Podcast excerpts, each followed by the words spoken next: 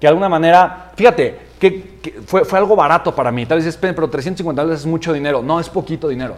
Mucho dinero es el que voy a generar. Mucho dinero es el que estoy generando. Mucho dinero es el que voy a estar generando los siguientes 12 meses con todo el aprendizaje que tuve. ¿Sí me explico? Me salió barato conocer a la gente que tenía que conocer para no crecer con ellos. Me hubiera salido caro si yo a ellos me explico, los hubiera conservado en mi empresa y después hubieran sido un cáncer terrible en mi organización. ¿Sí me explico? Entonces, eso, ese es el significado que yo decido darle. Entonces, date cuenta de algo. Yo tengo que evaluar las cosas que pasan, darme cuenta de que todo lo que pasa es mi culpa y después elegir darle el significado positivo. ¿Sí me explico? Yo soy resultado de todo, absolutamente de todos los significados que tomo en mi vida. Entonces, una de las herramientas más poderosas que yo te quiero enseñar y te quiero compartir es justo lo que yo hice se llama resignificar. Y resignificar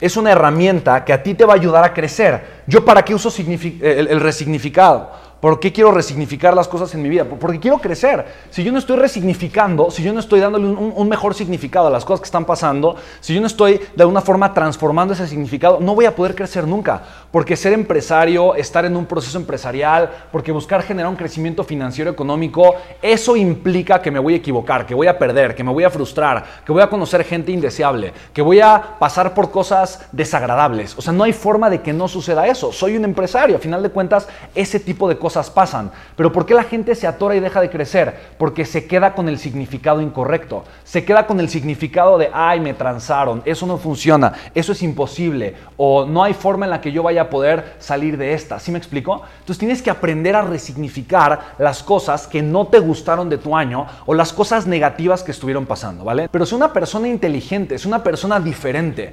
Ten este momento de conciencia, ten este momento de conciencia, trabaja contigo. Yo hoy, hoy pasé al menos, no sé, unas cuatro horas eh, haciendo conciencia, conciencia acerca de lo que he estado haciendo, qué es lo que quiero hacer, evaluando eh, de forma inteligente dónde tiene que estar mi enfoque y mi energía, ¿vale?